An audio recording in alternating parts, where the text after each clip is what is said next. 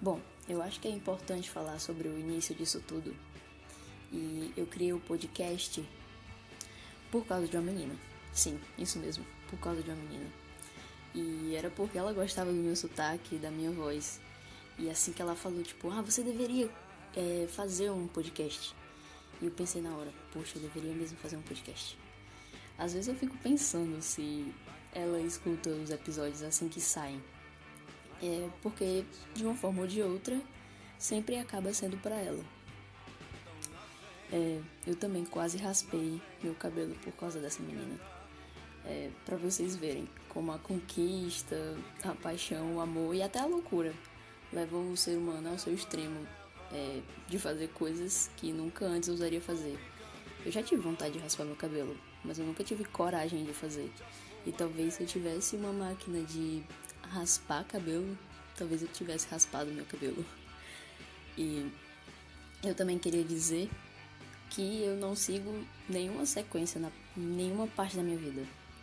Tipo, até nas provas eu começo pela última questão e vou fazendo o que tiver assim na doida na hora para fazer. E eu gosto muito de falar as coisas fora de ordem. Então, esse podcast é justamente para falar sobre o início dessa confusão, que eu chamei de Voz da Alma Perdida em um Buraco Negro.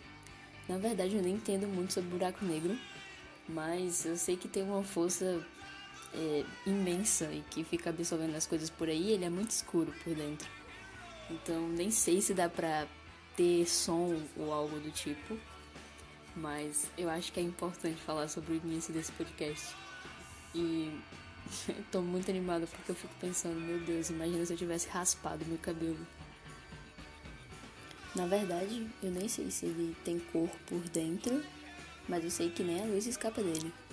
Então, esse podcast era apenas para falar sobre esse grande início dessa confusão.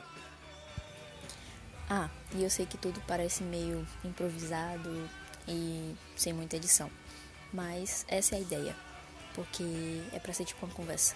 Não gosto muito das coisas perfeitas, apesar de ser perfeccionista.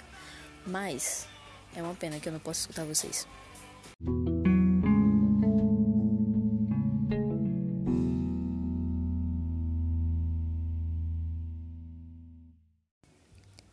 A verdade é que eu faria tudo para ter aquela mulher, inclusive raspar meu cabelo.